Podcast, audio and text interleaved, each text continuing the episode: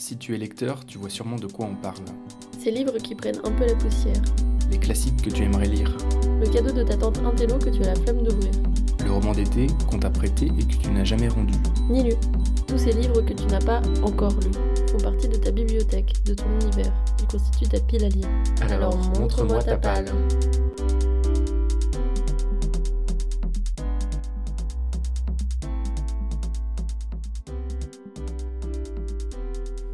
Immersion dans la palle de Mathias, ce curieux d'histoire navigue entre les essais politiques, les romans adaptés en BD et les petites maisons d'édition.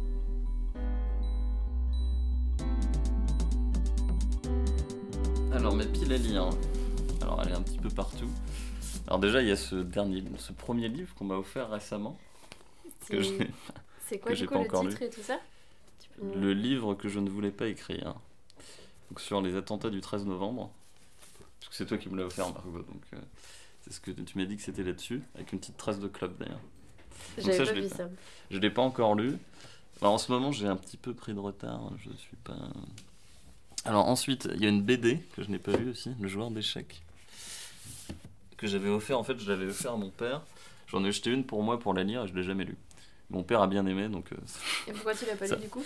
Parce que j'ai pas pris le temps de la lire en fait, tout C'est sur quoi c'est? Pourquoi tu l'avais Ouais, parce qu'en fait, c'était le. ça- C'est enfin, c'est une adaptation en BD du joueur d'échecs de Stefan Zweig que j'avais ok. lu pour le coup. Donc, euh, ça me paraissait être pas mal. Et apparemment, c'est tr- c'est très bien. Puis j'avais demandé, j'étais allé chez un, un libraire indépendant qui m'a bien conseillé en fait. Donc, euh, qui est Tu- juste à côté d'ici. Ah ouais Et du coup, ça m'avait bien. euh, Ça s'appelle comment je... J'ai plus le nom en tête. Je pourrais la retrouver, mais je pourrais retrouver le magasin, mais je sais plus comment ça s'appelle. Les Ah, dessins sont très cool. sympas. ouais, les dessins sont très beaux. Mais du coup, tu fais souvent ça quand t'achètes Parce que je vois euh, Panama Underground aussi euh, que t'as. Ouais, bah j'avais acheté en même temps. Et en fait, euh, quand j'achète pour quelqu'un, j'aime bien aussi lire avant quand même. Enfin, en général, Ouais. je me renseigne déjà en amont sur le livre. Ça, j'avais lu des articles dessus en fait. Ouais. Donc ça m'avait, ça m'avait déjà bien donné envie de, de le lire. Et puis après, euh, en général, quand j'offre, j'offre un livre que j'ai envie de lire. Donc euh, Ouais. je me l'achète pour moi en fait aussi, tout simplement. Enfin, je sais pas, c'est pas quelque chose que vous faites vous? Si, si, quand même. Non, mais ça, je savais que ça allait pas. Attends, je peux Arnaud. raconter une, une anecdote Oui, tu peux raconter une anecdote. Parce qu'il y a pas longtemps, en fait, je fais un calendrier de l'avant pour une fille d'un forum euh, et on se connaît pas et tout. Et du coup, je lui prépare un calendrier, tout ça. Et je voulais lui mettre un livre euh, dans, dans le calendrier. Donc j'avais pris euh, Suspicious River de Laura Kachishke parce que j'adore Laura Kachishke, mais j'avais pas lu celui-là. Et pareil que toi, je me suis dit, bah, je vais l'acheter aussi pour moi et tout. Et j'ai commencé à le lire. En fait, c'est un truc hyper érotique et hyper violent. Parce que c'est une fille qui se prostitue dans des hôtels et apparemment, ça va mal tourner en mode de viol, violence et tout et un peu malsain, euh, voyeurisme. Et du coup, euh, c'était, je, me suis, je l'ai retiré in extremis euh, du, du calendrier d'avant parce que c'était ouais, pas très, C'était- C'était moins. pas très approprié à quelqu'un que tu connais pas trop. euh. Mais ouais, du coup, vaut mieux. Sinon, Mm. après, les gens, ils Bah, je- avoir une image de toi. euh. Quel gros pervers. Bon, après, quand tu connais bien les personnes, celui-là, il est quand même un peu. Le Panam Underground, il est un petit peu limite. Mais je sais que t'étais une personne limite. Ouais, parce que bah, Bah, le- bon, ça, tu l'as déjà lu, mais euh, du coup, tu peux nous raconter un peu euh, ce que c'est, Panama Underground? Ah, c'est une petite. Bon, déjà, il y a un style. C'est le style. euh, Enfin, c'est. Comment dire Un style très. Enfin, le, le parler de la rue, quoi. Mm. Et c'est une enquête policière sur une durée assez courte. Euh, donc, il faut que je me souvienne bien de l'histoire. Je, je peux m'aider du. Euh, alors, donc en fait, on, c'est une, une enquête policière sous fond de drogue, parce que la personne, euh, enfin le, le personnage principal prend de plus en plus de drogue au fur et à mesure de l'enquête, ce qui altère un peu d'ailleurs son ses sens. Et puis, euh, donc il, il finit par découvrir la vérité. Bon, après, je vais pas, dé- je vais pas dire Ouais, la fin de l'histoire, mais euh, la fin de l'histoire est assez réussie et ça crée une boucle. Ouais, puis moi ça m'avait intrigué parce que c'est édité aux éditions de la Goutte d'Or que je connais pas et qui est un peu le quartier où, enfin, c'est pas exactement ici mais où, où moi j'habite et toi c'est pas très loin. Et, Ouais. euh, je savais pas qu'il y avait une maison d'édition. euh, de- Puis c'est- vrai qu'on découvre des coins de Paris, en fait, euh, parce décou- c'est ce qu'il dit est globalement vrai.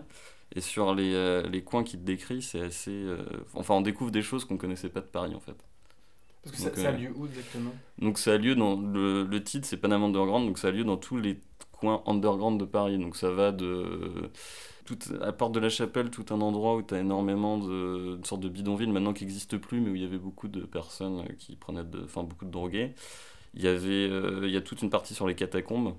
Parce que les catacombes, on peut les explorer de manière complètement autonome, sans être encadré, sans... Parce a- enfin, outre la partie touristique, il y a une énorme partie qui peut être euh, utilisée pour aller boire des bières entre amis ou aller... euh, ou- enfin pour faire différentes choses mais qui, qui donnent un petit enfin qui sont qui donnent un petit esprit d'aventure quoi. Et puis euh, il y a tout aussi tout un tas de clubs pas loin d'ici à Pigalle pas loin de la Fourche qui sont Ouais, il y a pas décrits mal de, de, de scènes dans des dans des sex shops un peu, enfin des bah c'est même plus que des sex ouais, shops, hein, c'est des je sais pas comment on peut appeler ça mais c'est des sortes de maisons de passe quoi enfin c'est Ouais. pas des maisons de passe mais des endroits où tu te retrouves et tu finis inévitablement acheter par du sexe, quoi. ouais voilà c'est ça sauf que euh, les clients les prostituées se connaissent mais ça reste euh, Mais du coup, c'est vraiment cool parce qu'il y a vraiment un langage euh, complètement argotique avec beaucoup de, de mots pour décrire ouais, le- la drogue, le sexe, un peu tout. Enfin, t'es vraiment emmené dans un truc. euh, J'avais jamais lu un livre avec ce langage. J'ouvre au pif. Il y a autour de lui Lactar, le gros rebeu, Moussa, le Renoir à la Chico, Mickey, le Babtou musclé. T'as plein de. C'est que ça en fait. Mais c'est comme Proust un peu, genre t'as besoin d'un petit moment au début pour, euh, pour te mettre dans la langue et après c'est fluide et t'as l'impression de parler euh, comme lui quoi. Ouais, puis c'est vrai que ça se lit vraiment tout seul. Ça, Enfin ça comme Proust c'est peut-être un peu... euh, je- Mais euh, au niveau langue à laquelle tu t'accoutumes et tout. Proust de Pigalle, c'est pas mal. Proust de Pigalle. Mais il a écrit d'autres bouquins d'ailleurs, que j'ai pas lu, mais il y a une, une histoire d'enquête avec une prostituée tuée au bois de Boulogne, je crois. Et en fait, euh, il a, il a eu un prix pour sa sa Ouais, requête. le prix Flore. Alors après, il y a des livres que, qui sont très gros et que j'ai pas du tout lus. Comme celui-ci, enfin j'en ai lu, mais quelques extraits. Alors ça, la Sainte Bible, bon. Ouais, C'était ça pour... m'étonne. euh, Mais alors, je vais vous expliquer pourquoi j'ai acheté la Bible. Parce que j'avais une prof de prépa littéraire qui disait que c'était un de ses livres de chevet parce qu'elle trouvait ça, elle est pas du tout euh, catholique, hein. elle trouvait ça euh, très intéressant et plutôt bien écrit et que tu pouvais y avoir des. Enfin, tu pouvais trouver des, finalement des, des belles pièces de littérature là-dedans, quoi. Donc je me suis dit pourquoi pas, mais j'ai jamais. J'ai lu, euh, j'ai lu, j'ai lu la jeunesse, deux, trois trucs, mais bon, je suis pas allé au-delà, quoi. Après, c'est vrai que c'est. Ça reste assez particulier. Et celui d'à côté alors c'est le plus gros je crois de ta pile. euh, Philippe en Muret. d'épaisseur. Alors, je sais pas si vous connaissez Philippe Muret. euh, Moi pas du tout. Alors c'est un, bah, c'est maintenant il est mort, c'est un écrivain euh, plutôt réactionnaire, mais pas forcément, euh, enfin réac- on peut- le qualifier de réactionnaire, mais il est euh, surtout, euh, il aime critiquer avec beaucoup de mauvaise foi la société surtout des années 90. Et donc il y a Ok. quelques, c'est assez bien écrit d'un point de vue style. Il y a aussi quelques idées, alors qu'on partage ou pas, euh, ça ça dépend de chacun, euh, mais qui sont pas non plus euh, absolument scandaleuses et c'est c'est beaucoup de littérature et aussi un peu d'idées, mais surtout de la littérature. Et donc là, c'est un recueil en fait de tout ce qu'il a écrit, euh, à la fois ce qu'il a publié dans des revues et ce qu'il a publié, ce qu'il a publié en tant qu'ouvrage en fait. Du coup ça, tu l'as lu en partie mais tu l'as pas lu en totalité c'est ça Moi, j'ai lu des extraits parce qu'en fait, c'est des, des petites histoires, des essais, qui c'est un recueil quoi, donc euh, t'as vraiment euh, Ça de se lit tout. pas de A à Z. Ouais, sauf que j'en ai lu assez peu. Ouais. J'avais commencé à le lire, mais. Parce que je l'ai découvert en fait, Philippe Muret, parce que j'écoutais de temps en temps réplique sur euh, France Culture de Alain Finkielkraut où il invite euh, différents. euh, Ouais. Enfin, différents invités. Et il y avait tout un. Enfin, il était très ami avec Philippe Muret, il y avait un, toute une émission sur les thématiques. Donc j'avais, ça m'avait donné envie de lire euh, là-dessus. Après, il faut aller au-delà de, de. Parce que plutôt un mec de droite, on va pas se mentir faut aller au-delà de, de l'opinion politique et essayer de lire et puis d'a- d'apprécier aussi parce qu'il est très caustique en fait et c'est assez euh, c'est assez intéressant Donc là c'est ton petit coin de droite euh, conservateur de, c'est ça mais j'ai aussi une partie avec De Gaulle que j'ai pas lu non plus mais- Tu veux dire que tous les livres qui sont à gauche sont de gauche et tous non qui pas sont- du tout pas non. du tout c'est faux Ça, Non, ça c'est- serait un classement pas mal, un classement politique de ta honnêtement c'est rangé au pif bah les lésions dangereuses c'est pas particulièrement Non, c'est vrai. il y a beaucoup de choses derrière il y a, une, ra- il y a deux rangées cachées hein. Ah ouais. C'est des rangées honteuses ou euh, c'est. Non, alors c'est des choses que j'ai voulu lire. Alors par exemple, euh, c'est des classiques que je m'étais acheté en me disant Allez, motive-toi pour lire des grands classiques du théâtre français. Donc je m'étais acheté les œuvres complètes de Molière En Pléiade. en. Pléiade. Je m'étais fait plaisir. Sauf que bon, j'en ai- j'en ai pas lu beaucoup. Et je, ouais, j'avoue que j'ai pas. j'ai pas Et c'est pareil, niveau poésie, en fait, on m'en a offert pas mal aussi, et j'ai beaucoup de mal à me mettre à la poésie, donc euh, je suis pas très assidu. Bah, les Pléiades, c'est difficile aussi, je trouve. euh, Tu l'emportais pas dans le métro ou des Ouais, trucs bah, comme ça, quoi. c'est- ouais. C'est quelque chose que tu lis chez toi. Bon, après, c'est des pièces de théâtre, donc ça se lit quand même assez. Mm. Ça se lit assez vite. Donc, après, derrière. euh, Donc, voilà, une partie de- des mémoires de De Gaulle que j'ai pas lu. Euh, Parce que t'en as lu une partie, mais pas en totalité, c'est ça? Non, non, j'ai rien lu du tout. Je me les étais achetés en fait à une époque où j'allais dans un- chez un bouquiniste à Nantes et j'achetais euh, parfois de manière un peu compulsive des livres, pas très chers. Ah, c'est c'est celui derrière la place euh, royale? Ouais, tout à fait. La bouquinerie du centre. Super. Il y en a, ouais, c'était là-bas que j'allais. Sur Orange, je l'ai pas lu non plus. Euh, alors par contre, les Game of Thrones, je les ai lus. Qu'est-ce qu'il y a Ouais, de- t'as regardé la série et t'as lu les, les Ouais, livres je l'ai fait dans le- l'ordre. euh, Eh ouais, un vrai fanat. Tu les as tous lus alors? Ouais. J'en suis C'est rare ça. Mais bon, j'ai pas tout retenu. hein. Ouais. Non, non, mais bon, il y en a. La Louis qui a tout lu aussi. Du coup, t'es impatient d'avoir euh, le nouveau là? Bah, non, pas tant que ça en plus. Euh, Bah, ça fait quand même un petit moment qu'on attend. hein. Bah ouais. C'est ce que j'ai entendu parce qu'il a 70 ans, un truc comme ça. Et... Ah oui, tu veux dire le prochain livre? Ouais, le prochain livre. Euh, Oui, oui, bah après, c'est vrai que euh, je sais pas où il en est, mais si, si, c'est vrai que ce serait bien d'avoir la suite, mais le problème, c'est que tu oublies vite euh, Ouais. ce qui s'est passé, puis t'as pas le récap quand tu l'ouvres le livre, en fait, comme dans les séries. T'as pas le... Ah, ce serait une idée de faire un, un previously. Parce que t'en as quand même, il s'est passé beaucoup de choses. hein. Sur tous les tomes, ils ont pris un peu la poussière. Bon, si on enlève un peu. Ça, je l'ai lu- ça si, j'ai mis beaucoup de temps à le, lire, à le lire. Il est très intéressant. Une jeunesse française de François Mitterrand? Alors en fait, euh, au-delà de la bio de Mitterrand, c'est euh, c'est vraiment un, un portrait de, de la Seconde Guerre mondiale vécue euh, sous- pendant, dans la France occupée. Et c'est vrai que ça donne, euh, disons que ça relativise beaucoup de points de vue assez tranchés qu'on a aujourd'hui sur euh, soit t'étais collabo, soit tu euh, soit t'étais résistant. Quoi. Deck. Au-delà de tout ce qu'on peut dire, parce que finalement c'est une période qu'on connaît assez mal. Bah, C'est un peu un traumatisme quand même, donc... euh, Et ça, tu l'avais découvert comment celui-là? C'est des amis en fait. euh, J'ai des amis plutôt. euh, Enfin, qui aiment bien les, les littératures politiques et du coup ils m'ont conseillé pas mal de, de ce type de bouquins.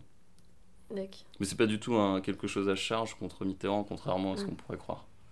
Et t'as pris quoi justement de qui, dépasse un peu les clichés euh, Il y, a des- choses comme ça euh, Bah en fait, le- l'exemple de Mitterrand est assez euh, flagrant parce que quand il était. donc, il a fait partie de, du régime. Enfin, il a travaillé pour le régime de Vichy, mais à la fin de sa vie, il a été. Enfin, à la fin de sa vie. À la fin de la Seconde Guerre mondiale, il, a été, il, a, il est passé côté résistant. Et il y a toujours eu cette. et il a aussi toujours eu, comme beaucoup, beaucoup de personnes qui sont pa- passées du côté de la résistance, un certain respect pour Pétain parce que c'était un héros de. Un héros de la Première Guerre mondiale, donc il pouvait pas l'enterrer comme ça.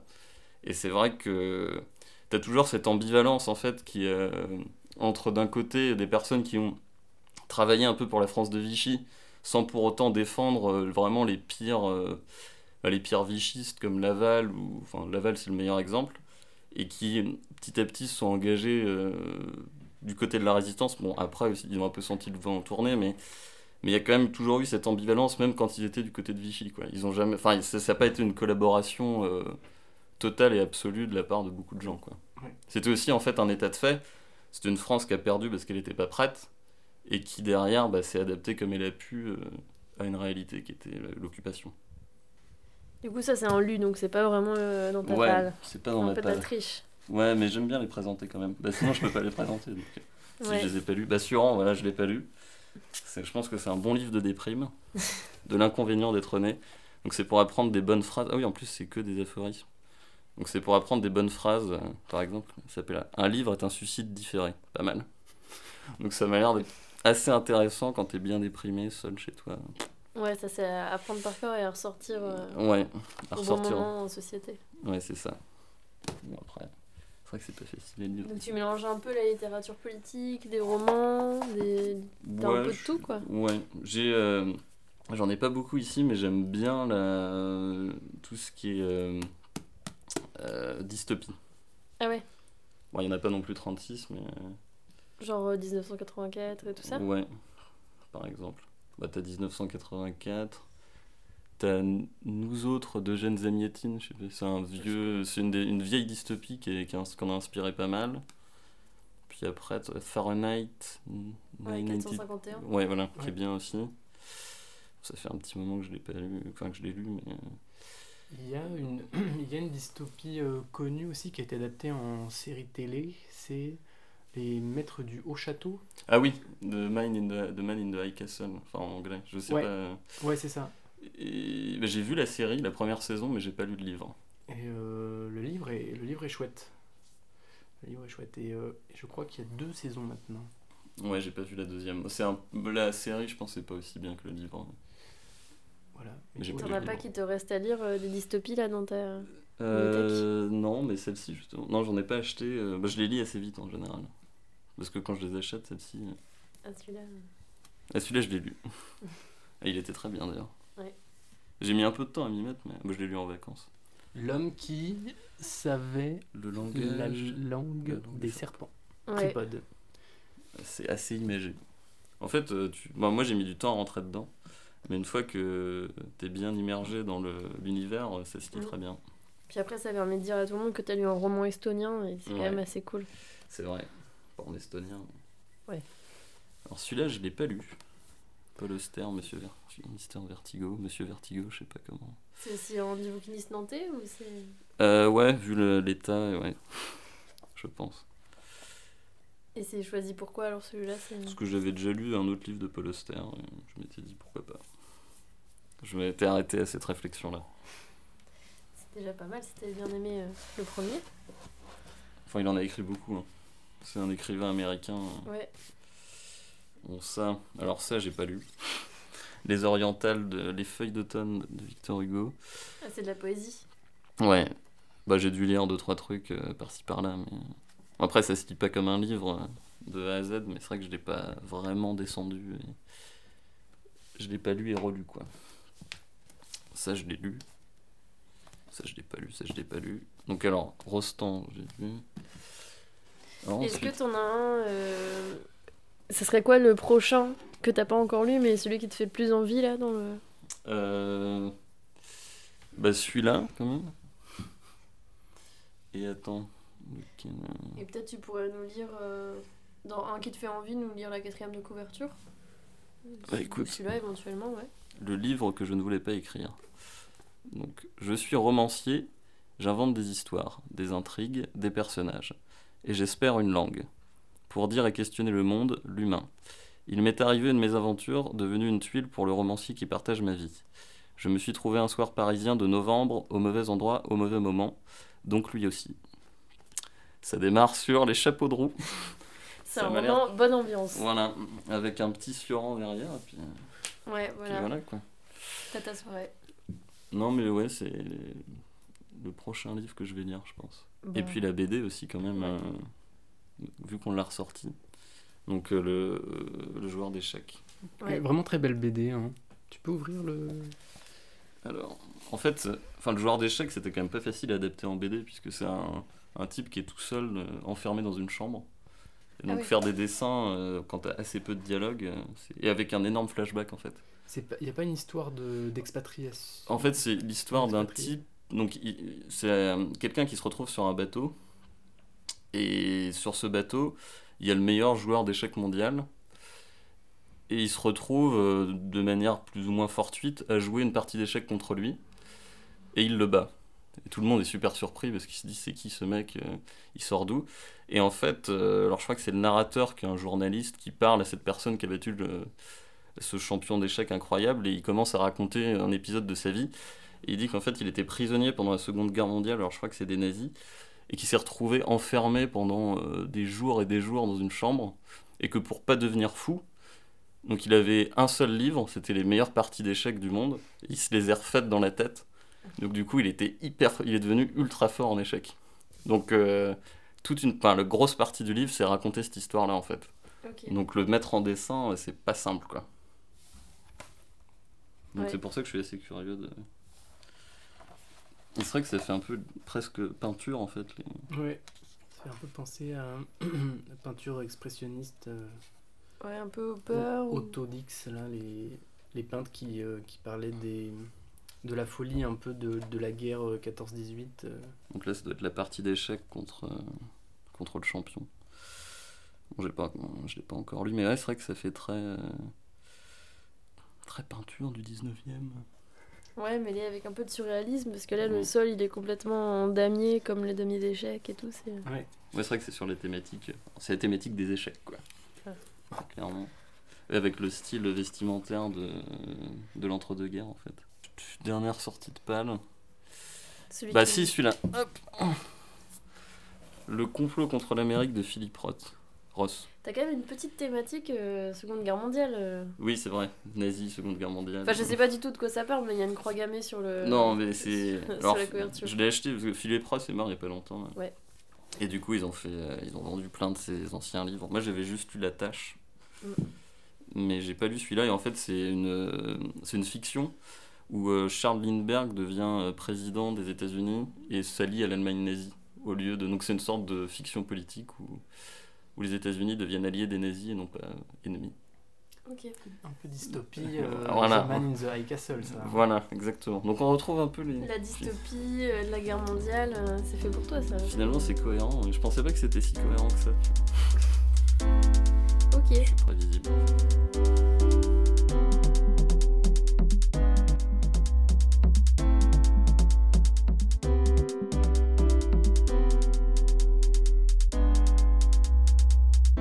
Retrouvez Montre-moi ta pelle deux dimanches par mois sur iTunes, SoundCloud et Podcast Addict.